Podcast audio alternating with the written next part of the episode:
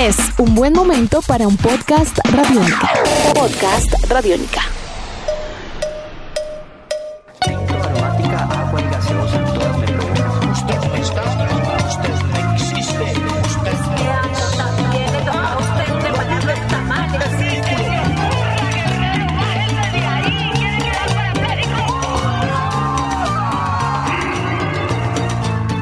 Hola a todos los que nos escuchan por www.radionica.rocks.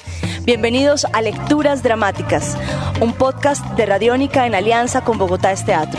Yo soy Marcia Cabrera. Y yo soy Felipe Vergara. Y juntos los estaremos acompañando en este recorrido por diferentes obras de teatro de dramaturgas y dramaturgos colombianos. En el podcast de hoy estaremos conversando con el dramaturgo bogotano Eric Leighton Arias, quien también es realizador de cine y televisión. Sus obras han sido ganadoras de varios premios, como el Premio Nacional de Dramaturgia del Ministerio de Cultura, el Premio Atahualpa del Ciopo y el Premio Dramaturgia en Estudio otorgado por IDARTES. Hola, Eric. Hola, ¿qué tal? Hola, Eric. Eric eh, es primero que todo como uno de mis héroes dramatúrgicos de la ciudad. Uy, Dios. y ahora se acaba de volver el mío también. Entonces es muy, muy rico tenerlo aquí. Eh, eh, Eric es guionista y dramaturgo colombiano, ganador del Premio Distrital de Dramaturgia de IDARTES 2011, precisamente con la obra Quemado que eh, estaremos leyendo, que estaremos leyendo aquí. Es profesor de la Universidad Nacional, de la Maestría de Escrituras Creativas eh, ha hecho montones de documentales, argumentales, guiones, edición, montaje para televisión. Bueno, ha hecho cantidad de cosas y además es un estupendo jugador de ping-pong. eh, campeón uh, de los dramaturgos, campeón de ping-pong de, dramatúrgico de los dramaturgos, además de, además de, de, uno, de uno de los creadores de, la, de un espacio muy bonito que es la Clínica de Dramaturgia de Bogotá. Eh, entonces, pues bienvenido, Eric. Bienvenido, Muchas Eric. gracias. Eh, el otro día nosotros dos hablábamos y usted me contaba que, que el tema de esta obra era el instinto de destrucción. Cuéntenos a, a todos, porfa, un poco más sobre esto.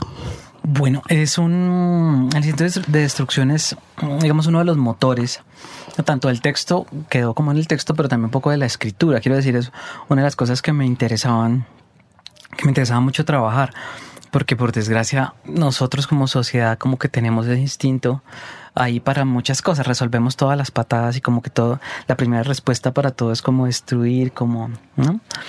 Entonces me parece como interesante trabajar ese asunto. Mm, y me parece que en el texto está como en varias, um, varios momentos, en varios niveles.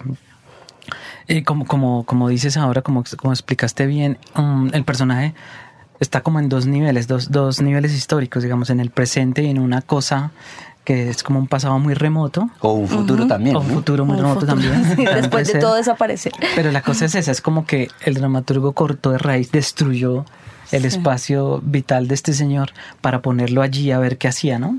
Como el asunto. Pero además, la, for la, forma como se resuelve la trama y cómo se resuelve el conflicto está construida a partir de, de, esta, de esta, idea de destruir, de... Y la estructura de también. que es la única manera, claro. De Entonces, que es la única manera de resolver las cosas. Andamos como hacia atrás, ¿no? Uh -huh. Las escenas son como un conteo regresivo. Correcto. Claro, uh -huh. hacia la destrucción. Sí, por eso decía que hay como varios niveles. Mundo. Hay momentos, en estos días lo volví a leer y me da la impresión que hay un, hay un momento donde Ángel, que se llama el protagonista, eh, él como que mata a una persona que lo está atracando uh -huh. y, y, se siente liberado y como que por fin él, él, tiene un problema con el sueño, no, no puede dormir.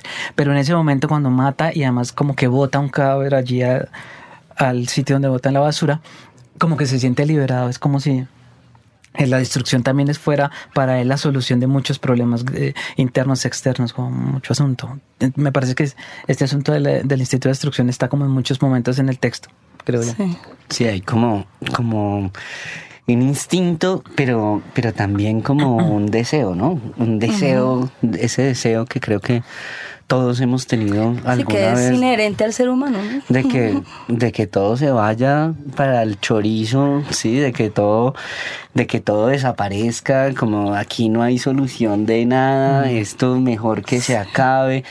Y es muy curioso porque el personaje, a pesar de como de, como de tener ese deseo, eh, cuando ese deseo se le cumple, eh, surge como un conflicto ahí en él. ¿Usted podría como hablar de ese conflicto? claro, es, es como el- lo que nos pasa siempre. Yo no sé si cuando uno está, yo me imagino que, que la gente que monta, por ejemplo, que obras de teatro eh, tiene el deseo de hacerlo, consigue el texto, hace los ensayos y el primer día del estreno, cuando ya va a suceder lo que tanto he deseado, es como que por favor abre la tierra y trágame porque esto es demasiado sí, o sea, es como demasiada cosa. Em, y me parece que que es como también es como es uno de los motores particularmente del personaje es uno de los de los motores es como que todo el tiempo de hecho en la, en la palabra lo está diciendo en varias escenas no debió haber deseado esto. Es como que como que eso es una cosa también como inherente al, al ya no al colombiano sino al ser humano en general como que las cosas se van por el deseo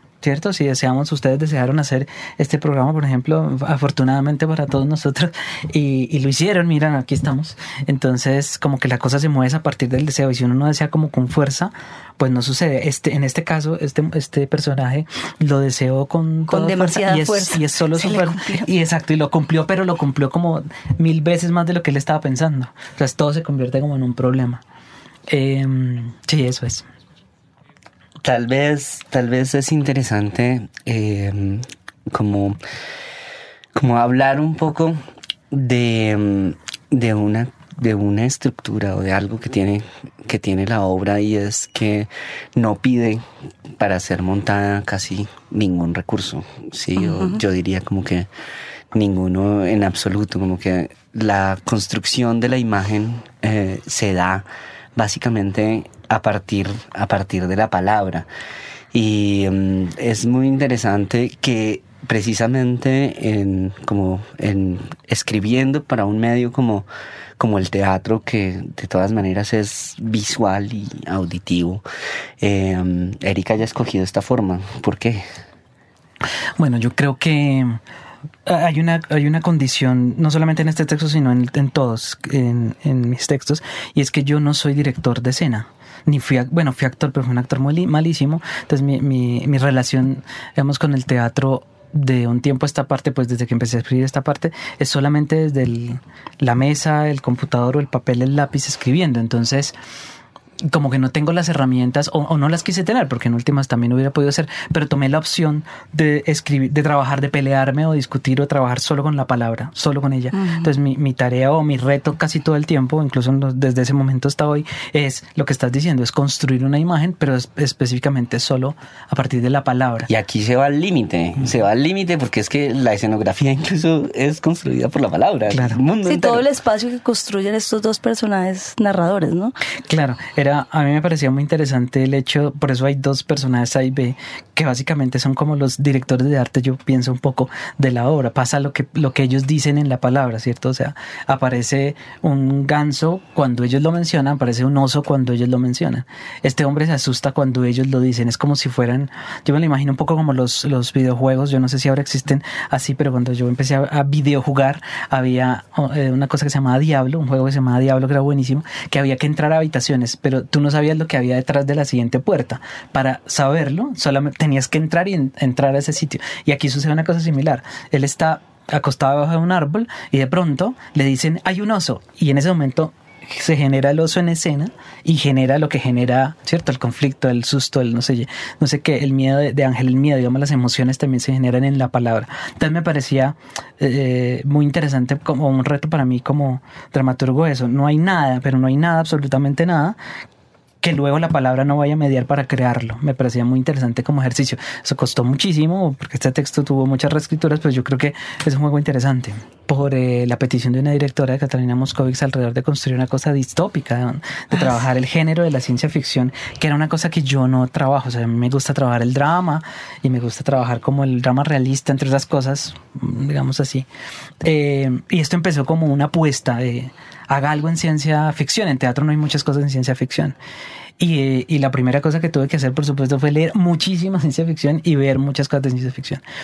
Y cuando me di cuenta que las claves eran bastante eh, etéreas y un poco movedizas, eh, empezó a surgir esta estructura que en últimas, no sé si es tramposa o no, pero por lo menos es, es muy interesante, al menos para mí a la hora de la escritura, porque es es la variedad de tiempos. Eh, yo la leía recientemente y me daba, me daba cuenta que, que, digamos, alrededor de la ciencia ficción lo que hay en este texto es un juego de tiempos que me parece muy interesante. Hay una cosa que pasa en el presente, otra en el pasado, pero el ángel tiene un tiempo interno y tiene un tiempo de una cosa que le pasa adentro y otra cosa que le pasa afuera. Y luego el, el sitio donde se juntan, que en el momento en que se juntan hay muchísimos más tiempos porque ahí ve, hablan de dioses y hablan de destrucción y del apocalipsis. Son como muchísimos tiempos y me parece muy interesante cómo se va ahora ya como lector eh, lejano en el tiempo, cómo se, cómo se van mezclando muchísimos, muchísimos tiempos.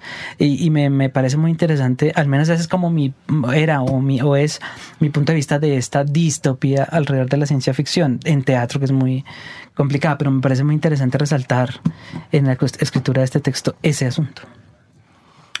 Bueno, pues muchísimas gracias, Eric. En Muchas realidad gracias, que, Eric. En realidad que es un texto supremamente rico que ya ha sido llevado a escena y que esperamos ver como de todas maneras como nuevas versiones de, de, de la obra. Yo también, yo también. La próxima la haremos nosotros. Nos divertimos muchísimo leyendo esta obra. Y, y bueno, y, y pues eh, ya ustedes la escucharon eh, y la están escuchando en este podcast podcast así que así que pues disfruten la obra. Y si quieren eh, buscarla para leerla completa está publicada en el libro La construcción del urbano en la dramaturgia bogotana contemporánea eh, que es una selección de dramaturgia bogotana del concurso 2011 y está la obra de Eric junto hecho con, por Idartes hecho por Idartes está la obra de Eric junto con otras dos obras de José Asad y Gustavo Salcedo gracias a todos los oyentes Queremos que conozcan las voces de los dramaturgos que están narrando las historias de nuestra ciudad y nuestro país. No se pierdan lecturas dramáticas, porque Bogotá es teatro. Nos acompañaron Vladimir Giraldo en la edición, Paola Moreno en la asistencia, Felipe Vergara en la locución y quien les habla, Marcia Cabrera, locución y dirección general. Este es un proyecto apoyado por Radiónica y Bogotá es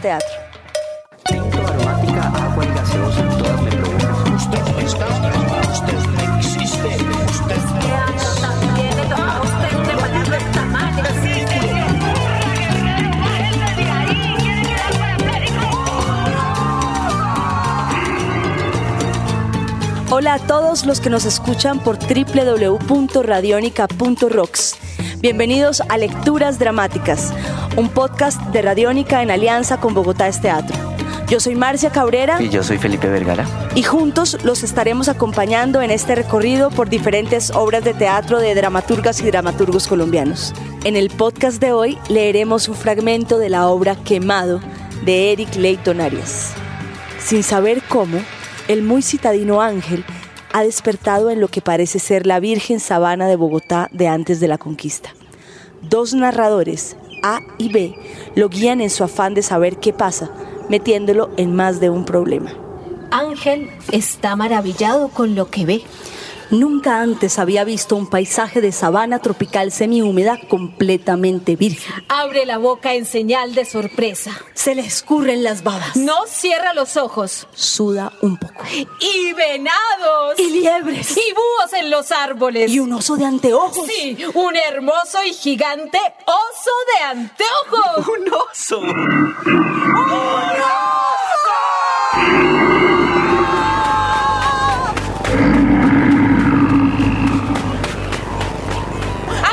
Sale corriendo como alma que lleva el diablo. En su estrecho apartamento de Teusaquillo, él ha visto en los documentales de Discovery Channel que los osos siempre persiguen a sus víctimas. Ángel decide que el oso lo persigue con negras intenciones. Y que lo va a alcanzar. Y que lo va a destrozar de un par de zarpazos. Ángel se caga del susto.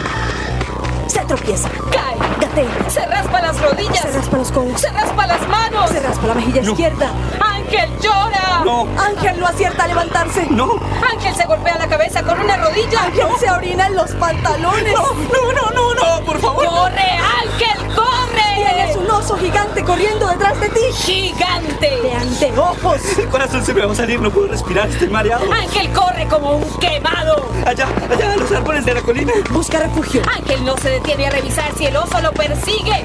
¡Corre más rápido, Ángel! ¡Corre! ¡Corre! Ángel siente que el oso ya casi lo atrapa. Ángel siente que el frío de la muerte lo toca. Ángel siente que morirá. Ángel sucumbe al terror. Ya casi llego, ya casi, ya casi, por Dios. Ángel resbala. Ángel cae aparatosamente. ¡Otra vez! Ángel se golpea una rodilla, una pierna, la cabeza y el hombro izquierdo. Pero a Ángel no le importan los golpes, solo piensa en que el oso no se lo trague. sabe que el oso se lo tragaría de un solo bocado. Afortunadamente, el oso no ha querido perseguirlo. Ah, ¿no? Pero Ángel no sabe eso. Eh, espera, Ángel, el oso. ¡Eh, ¡El oso! ¡El oso te ruge! ¡Te gruñe! ¡Ya casi te alcanza! Sí, sí, está preparando las garras. ¡Se saborea! Puede olfatear tu miedo. ¡Alista el salto final! Se le hace agua a la boca. ¡Corre, Ángel! ¡Corre! ¡Corre! Ángel grita perdiendo el control, sintiéndose devorado por la bestia. ¡Grita como una niña! Grita como una una señora trastornada! Grita como una bebé cagada.